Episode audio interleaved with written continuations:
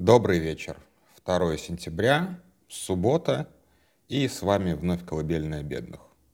Смирнов взял, я не, не буду говорить, типа, угнал, украл, взял самую лучшую тему дня, я ее просто честно пропустил. А, то, что он вот рассказал про этого чела э, с не колонкой, а с аналитикой, э, который возглавлял Гарбузов, э, который возглавлял Институт США и Канады, и наконец-то, как эксперт, сказал, что термин англосаксы в 21 веке не имеет никакого смысла, точнее, он так немножечко по-другому там сказал, сейчас, одну секунду, это надо цитировать просто. Блин, у меня мышь, мышь заснула. А, да, что бы это значило в 21 веке, так вот, в скобочках. Вот, то есть для него специалиста по США и Канаде, то есть якобы, ну, как бы главный специалист в стране по англосаксам, говорит, что никакого англосаксонского мира в 21 веке не существует. Ну, то есть вот как бы э, Смирнов в целом о колонке рассказал, не колонке, аналитики, а я вот за этот факт зацеплюсь. Вот, просто как бы, а, да, вот англосаксы главный эксперт а, по англосаксам в России отрицает существование англосаксов. Какие вам еще нужны доказательства? Вот. Так что вот я прям тоже очень доволен, что не прошел мимо этого текста. Не пройдите и вы, потому что Смирнов вот мне часа три назад его прислал и такой, Дима, читай, читай. Вот. Я прочитал совершенно, а, совершенно не пожалел об этом. А, Хотел я сегодня поговорить, э, э, ну, других тем вот прям на скидку я не вижу, и хотелось продолжить мою вчерашнюю тему про маргиналов, э, ну, потому что мы все маргиналы, как я вчера говорил, вышли из маргиналов, я имею в виду, и но при этом не хочется, опережая события, там, условно говоря, рассказывать э, подряд каждый день историю нашего вот этого вот маленького политического поля 90 ну, конца 90-х, 2000-х, 2010-х. Условно, я бы назвал эту серию «Что, что вы могли пропустить до 2011 года, потому что в жизни не интересовались этим». И это нормально, я никого здесь не обвиняю ни в чем. А, безусловно, я эту серию так или иначе продолжу, но просто не хочется каждый день это шлепать. А, и, наверное, какой-то там какой-то тег можно будет придумать как вот именно к таким вот сериям, где я рассказываю о, о том, что было до, скажем так, то есть как бы, ну, то есть вот есть там до Рождества Христова и после Рождества Христова. И я бы здесь, наверное, линию провел, знаете как? До рокировочки и после рокировочки. Потому что вот та стратегия, про которую я вчера рассказывал, опять же, стратегия за любую, голосую за, голосую за любую партию, кроме Единой России, Навальновской, она же сработала не потому, что она такая классная, а потому что она еще очень классно попала на время. Потому что народ действительно был шокирован рокировкой. Она была настолько беспардонно стыдной, настолько беспардонно постановочной, настолько беспардонно мошеннической, это было 24 сентября 2011 года. Вот, а, если, по-моему, я сейчас правильно назвал дату. Я просто не, не гугулял, просто из головы сейчас ее достал. Может быть, я бы ошибся, но, по-моему, это 24 сентября 2011 года. И вот стоит разделять Россию до и Россию после. А, рокировочка буквально пробудила, не всю, конечно, Россию, к сожалению, но какую-то думающую часть России – и последующие события, то есть вот как бы реальность такая, ну, как бы определенной политизации, не полной политизации, а определенной политизации, в которой мы живем, и где Путину приходится, здесь приходится не очень хорошее слово, а пред, пред, пред, как бы, э, где Путин предпринимает сверхусилия для того, чтобы оставаться у власти, а не просто остается у власти ничего не делая, как, он это, как, как, как это было до рокировки, а, это вот как бы это та реальность, которая вот была создана тогда, тогда тем шагом. Этот шаг, кстати, потом, наверное, можно будет назвать главной политической ошибкой Путина, потому что если бы он оставил, э, оставил Медведева еще на один срок, то, может быть, как бы ничего бы и не было. Он спокойно вернулся бы во власть шестью годами позже, и мы бы варились в этом болоте гораздо более медленно и гораздо... А, и почвы для протестов бы не было. А может быть, он не мог бы вернуться. То есть, как бы тут сослагательное наклонение. Но anyway, такие вот как бы ностальгические лекции я обещаю продолжить. И, наконец-то, я перейду, собственно, к теме дня. Сколько уже? Почти 6 минут. Я просто говорил о том, что я собираюсь когда-нибудь делать. Хотел э, поговорить о том, что вообще происходит э, на войне. Потому что как бы мы вот так все рассуждаем там, о политике, о выборах, о КАЦе. О КАЦе будет еще в конце. А, как бы, кто бы мне напомнил об этом. А войну-то мы все игнорируем, как будто ее нету. Такой, знаете, слон в комнате, мимо которого мы все ходим, не замечаем, что он есть. И здесь прям очень такая важная новость, а, которая подтверждается все больше и больше, но, опять же, мы еще не понимаем, насколько это важно, потому что на войне всякое бывает. А, не в смысле, что кто-то наврал, а в смысле, что э, не всегда успех удается закрепить. Украинские войска прорвали на первую, она же основная линия э, Суровикина. Это э, произошло в районе двух сел, по-моему, Работино, Работ, Работиное, не знаю, как произносится правильно, честно, не буду, не буду корячиться, и Вербово, Вербовое, я стараюсь, вот как бы, не знаю украинского, я стараюсь сказать, как это звучало бы на чешском. На самом деле чешский и украинский э, во многом близки. На самом деле здесь вот украинцам реально проще общаться, хотя здесь есть тоже ловушки на украинцев. Например, слово «шукать», то есть «искать». Здесь как бы у чехов, называют, у чехов это слово «ебать». А, извините. Ладно, возвращаясь к теме. А, так вот, прорвали. Непонятно, удастся ли закрепиться, удастся ли развить успех, потому что дальше идут там вторая, третья линия обороны, потом там такая э, практически как крепость звезду средневековую, точнее, крепость нового времени сделали город Такмак. Э, не, совершенно непонятно, как бы хватит сейчас вот как бы украинским войскам ресурсов, сил, импульс, ну, как бы потери, э, я, я думаю, они несут прям приличные. А, и сейчас публикуется первые фото-видео из э, вот, этого, вот этого рубежа обороны. И там, конечно же, прям очень хорошо все было оборудовано, то есть как бы суровикин, суровикинцы, э, люди, которые готовили этот укрепрайон, прям знали свое дело, там и подземные ходы какие-то, и там крытые траншеи, и вот это вот все, ну, это же кроме минных полей все остальное. То есть, когда вот смотришь на эти кадры непосредственно с земли, понимаешь, что это невозможно было действительно там, взять наскоком, и все вот это, все, весь этот глумеж по поводу того, что украинский контрнаступ провалился — но это точно было э, штурмовать сложнее, чем такие же, там 3-4 месяца шли бои там за свалку около Бахмута или за а, автозаправочную станцию около Бахмута.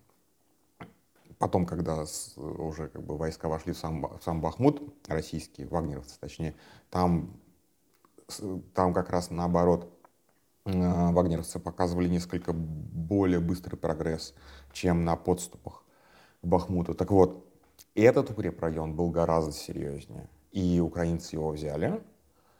А, непонятно, насколько, опять же, далеко они смогут, взяв этот кусок, дальше продвинуться, но а, для России это плохая новость не в смысле, что, боже мой, Россия потерпела поражение.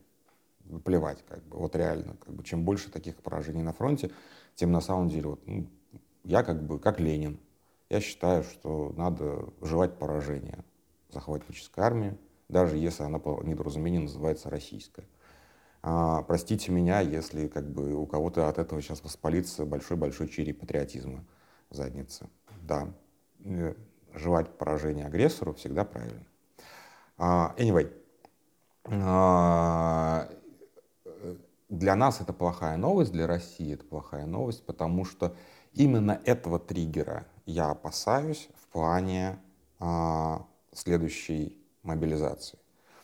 Неправильно юридически говорить следующей мобилизации или там следующей военной мобилизации, но как бы давайте де-факто смотреть первый, как бы, первый этап мобилизации был примерно ровно год назад. Его начали в конце сентября. А, достаточно быстро его завершили, нахватав сколько-то сотен тысяч человек. Да? То есть мы пытались рассчитать по свадьбам, получалось 500 тысяч. Я честно скажу, я сейчас не готов подписаться прямо под этими цифрами, потому что я не вижу этих 500 тысяч на фронте. Скорее всего, нахватали там 500 тысяч, до фронта действительно довезли существенно меньше. Существенно меньше довезли до фронта. А, если бы тогда нахватали 500 тысяч, наверное, не нужна была как бы новая мобилизация. А теперь все идет к тому, что мобилизация новая будет. Потому что те войска, а на юге скруппировали какое-то безумное количество войск, но при этом надо же удерживать и другие участки фронта, правильно? А, сгруппировали большое количество войск, и в том числе там и мобилизованные, и так далее, и так далее, и так далее, и все там и добровольцы, там, и кадровые части, кого там не повыбило. Но тоже сложно сказать, потому что вот эти вот десантные части, например, которые сейчас держат оборону, это по большому счету мобики, потому что те десантники, которые служили до 24.02, в основном либо получают сейчас инвалидские удостоверения, либо лежат в могилах. Как бы э, спецназы и э, ВДВ выкосило прям, просто выкосило. Там не осталось никого. Поэтому, конечно, это новобранцы все. А, и вот это новое наступление и Z-каналы, Z-каналы пишут о том, что потери России а, как бы не один к одному. Что для обороняющейся стороны, ну, мягко говоря, очень необычно, потому что потеря наступающих, по идее, если, как бы, если это не паническое бегство, а, а вот именно вот такое вот противостояние лоб в лоб, потери наступающих должны быть, ну, кратно выше. Тем не менее, Россия несет какие-то гигантские потери.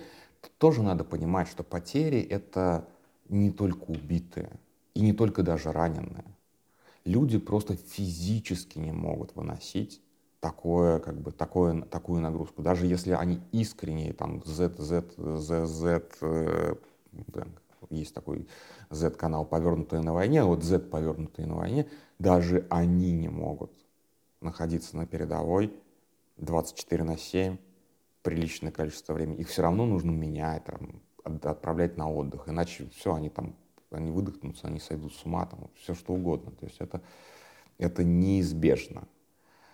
А, и вот этот вот прорыв, скорее всего, стригерит, потому что, насколько, как бы, опять же, нельзя сказать, что у меня есть источники, но вот как бы ходят слухи, да?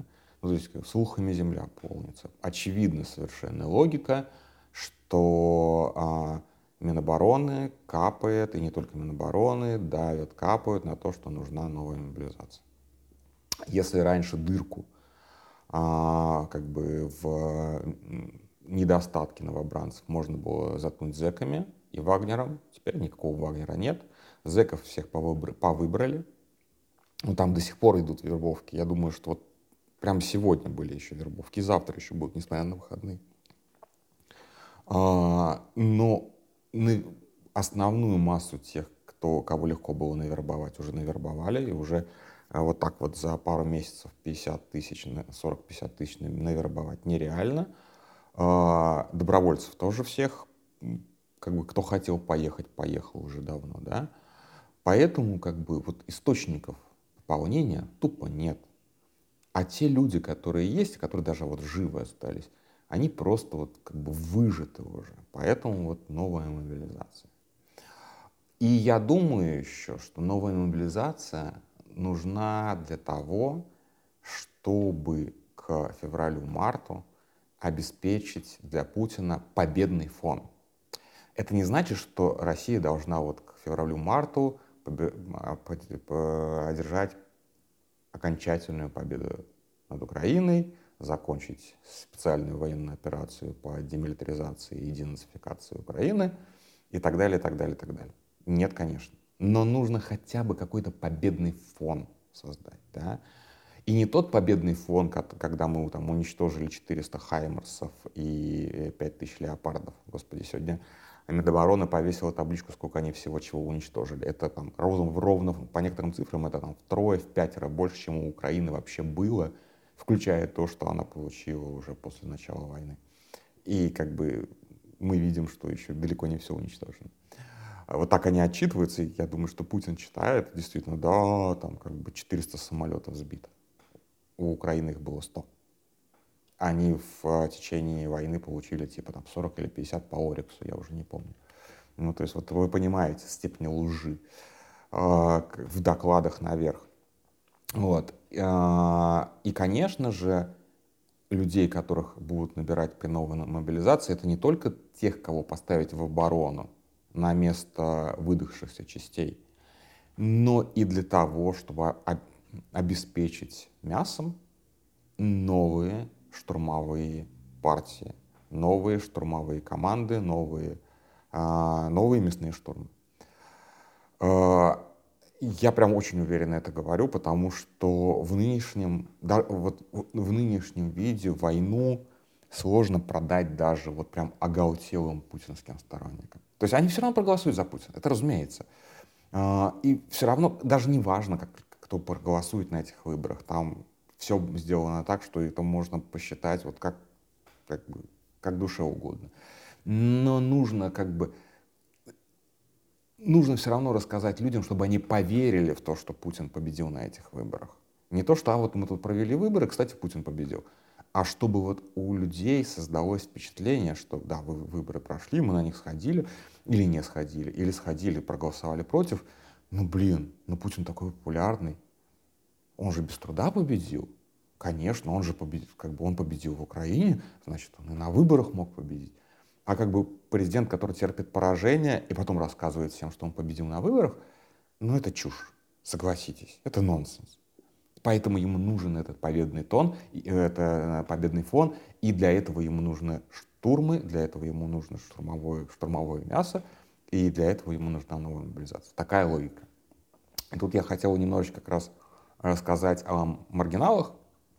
И в частности, вот я а, по ситуации на фронте следил не по, слежу не по Стрелкову, который нытик, а, и который уже сидит и перестал быть источником, а есть такой старый-старый а, персонаж из, э, ну как старый, наверное, помладше меня, но старый в смысле известности, долгой известности, персонаж из еще живого журнала. По-моему, его зовут Морозов, Алексей, он не Алексей, не помню. Короче, фамилия Морозов, он же он Киник Тайгер, то есть этот а, королевский тигр. Понятно, в честь чего, да? Но он не фашист, он просто дрочит на танчике. Вот как бы это вот из тех пород, пород людей, которые вот а, знают все характеристики всех танков Второй мировой. А, а, Киник Тайгер, он же бойцовый кот Мурс, а, он же хозяин сейчас телеграм-канала, Z-телеграм-канала, нам пишут из Янины. Он в, у него прям шикарная совершенно биография.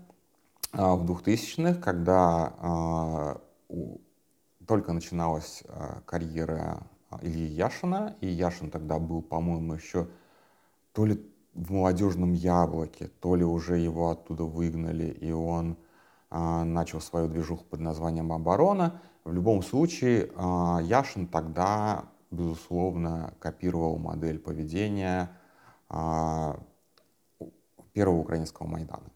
Тогда все либо ждали, либо боялись, либо боялись и ждали оранжевой революции, потому что вот Украина нам показала, как можно победить на улице – и, безусловно, появилось очень много молодежных движений. Они в основном были карликовые, там та же самая молодежное яблоко, там человек 15-20 было. Оборона тоже не была сильно больше. Но там можно еще всякие, всяких движений вспомнить, но неважно. Все они как бы по моде, они тогда вот как раз в 2004-2005 году появились, у всех партий появились свои молодежки, а, там, а, и власть четко их понимала, что это вот оранжевая угроза, ее надо душить, давить, травить и так далее. Тогда же вот был расцвет э, движения «Наши» и так далее, и так далее, и так далее. Вот. А Кинг Тайгер не состоял ни в каких вот этих движениях нашистов. Он был даже против, а, а, он типа против Путина, но он против вот оранжевой угрозы против Запада. Господи, я вот сейчас забыл, это его эпизод был или нет? Он вроде как сидел за какое-то нападение на какой-то в Единой России. Вот в какой момент эпизода его биографии, я не помню, это вообще как было или это было с другим персонажем. Неважно, я его упомянул. Возможно, это про него, может, не, не про него. Но а, мне он запомнился как человек, который неоднократно публично угрожал Яшину, что вот если тот будет проводить митинг, он поставит на крышу какого-нибудь э, близлежащего какого-нибудь дома миномет и начнет хреначить по этому митингу из миномета. Тогдашние митинги были там на 15-20 человек, опять же, а, обычно они проходили в окружении не только ментов, но еще просто как бы гуляющих людей-москвичей. Вы себе представляете, что такое применение миномета а, в а, многомиллионном городе на одной из центральных площадей, где всегда очень много народу, в том числе там, стариков, детей, женщин, людей вообще не имеющих отношения к политике. Вот примерно такой персонаж. Вот. Потом он приносил дохлых мышей в тубусе и кидался ими, по-моему, в Латынину или в того же Яшина. Ну, он точно нападал на Латынину, он точно нападал на Яшина. В общем, а, говоря строгим политическим языком, это ебанат. А, и вот, когда начался Донбасс, когда началось, он попытался, не имея никаких связей с вот этими вот там стрелковцами, еще с кем-то, он попытался поехать на Донбасс. Первая его попытка закончилась тем, что он перешел границу, а, его поймали какие-то казаки, ну, то есть пророссийские казаки, кинули на подвал, пытали, там вывихнули несколько суставов, дико избили, несколько дней пытали прям, то есть он познал все прелести русского мира, а потом его выкинули обратно в Россию. Он приехал, написал об этом, не знаю, как уж там, руки, руки подлечил, написал об этом пост ЖЖ, и я тогда думал, может быть, у него все-таки включатся мозги. Может быть, он подумает над тем, что что-то идет не так, если вот как бы русский мир строит вот такими вот средствами, что его как бы искреннего, э, а, искреннего сторонника этого русского мира буквально пытали. Нет, через пару месяцев он все-таки как бы через свои вот эти вот публичные посты достучался до нужных людей, поехал в, а, в Луганск, и с тех пор там под Луганском служит в так называемой народной милиции. И он нашел там себе место, потому что как бы дурачок он не дурачок, ебанат он не ебанат, руки у него там из правильного места растут, и он там сидит, паяет. То есть им присылают технику сохранения, то есть вот ту самую технику, которую якобы нашли в шахтах или там что-то вот этого, да, вы понимаете. Вот, присылает изрядный, раз, э, разукомплектованную, там не хватает раций, там электрика, проводка сбоит. И вот он сидит, как бы вот этим вот всем занимается. В том числе какими-то там дронами он занимается. Ну, в общем, починятор. Я думаю, за все 9 лет войны он ни одного выстрела не сделал. То есть вот человек, который сидит, ну, на самом деле такие люди для любой армии гораздо полезнее, чем те, кто бегает. То есть он как бы Украине он зла принес больше, чем какой-нибудь там Мельчаков, который режет голову. И гораздо более эффективен. То есть как бы то, что он там восстановил больше сотни танков, условно говоря, своими руками, это гораздо более эффективно, чем урод, э, чудовище Мельчаков, ДШРГ Русич, который там буквально отрезает своими руками голову. Вот. А, и вот я его читаю, потому что, несмотря на вот, вот эту вот всю биографию, он удивительно откровенный нытик. И он много чего рассказывает, чего вы в других Z-каналах не увидите.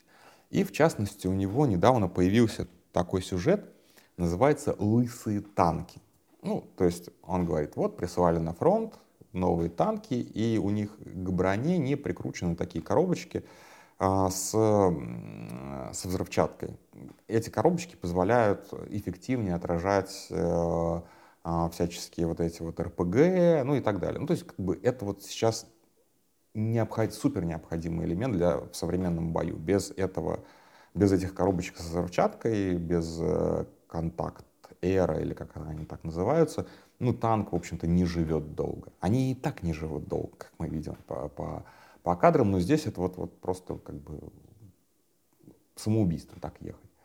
А, и я смотрю на это и как бы читаю всяческую аналитику, откуда, собственно, вот эти танки достают и так далее. Танков осталось еще до херища в запасниках. Неизвестно, опять же, в каком они состоянии, насколько они в комплекте, что там у них внутри вообще есть, ездят они или нет, подлежат они восстановлению или нет.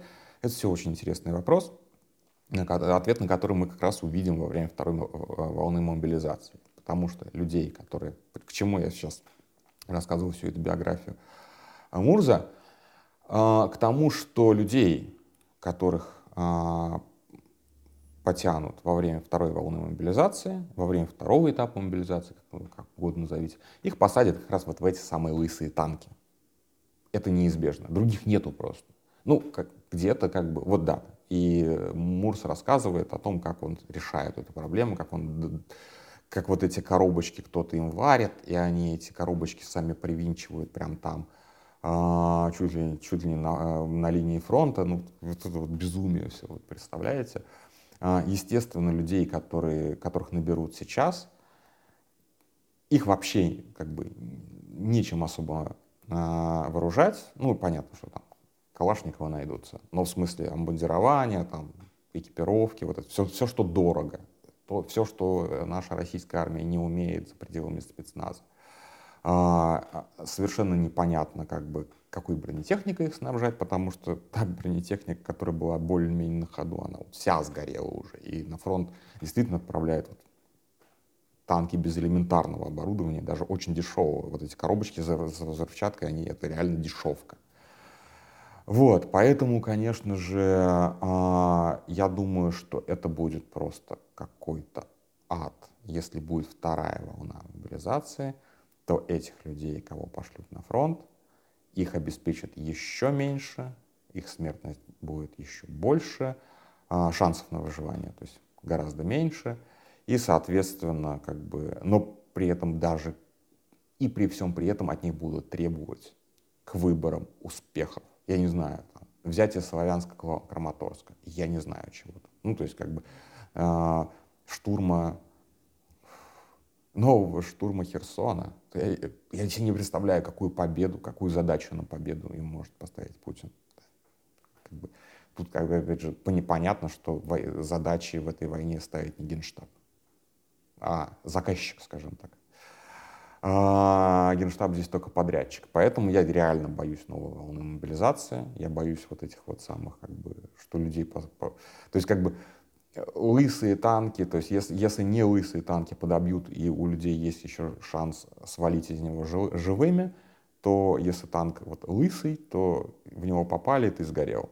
Вот в этом и есть разница. Вот. Так что а, я с тревогой смотрю на то, как власть собирается дальше действовать, но при этом я понимаю, что она временными рамками очерчена. У Лени, Лени Волкова был пост, где он ванговал, что до конца октября должна быть мобилизация. Я думаю, что срок еще покороче. И это вот буквально, ну, максимум полтора месяца от, от сегодня, то есть примерно до середины октября, а скорее вот месяц потому что дальше уже все надо действительно готовиться к выборам, а, а мобилизация должна забыться к выборам. Это тоже очень важный момент. Вот, я сейчас прям пересеку а, свою волшебную отметку, которую я поклялся редко пересекать, то есть 30 секунд. Но мне нужно еще сказать про Каца. А, про Каца будет, а, довешу э, ссылку на хороший тред в Твиттере, он уже помелькал у нас в, в реплаях, но главное доказательство, что Кац грипп. Кац грипп. Это абсолютно 100%. Глядите, Кац распространяет споры. Какое вам еще нужно доказательство? На этом спокойной ночи. Всем пока.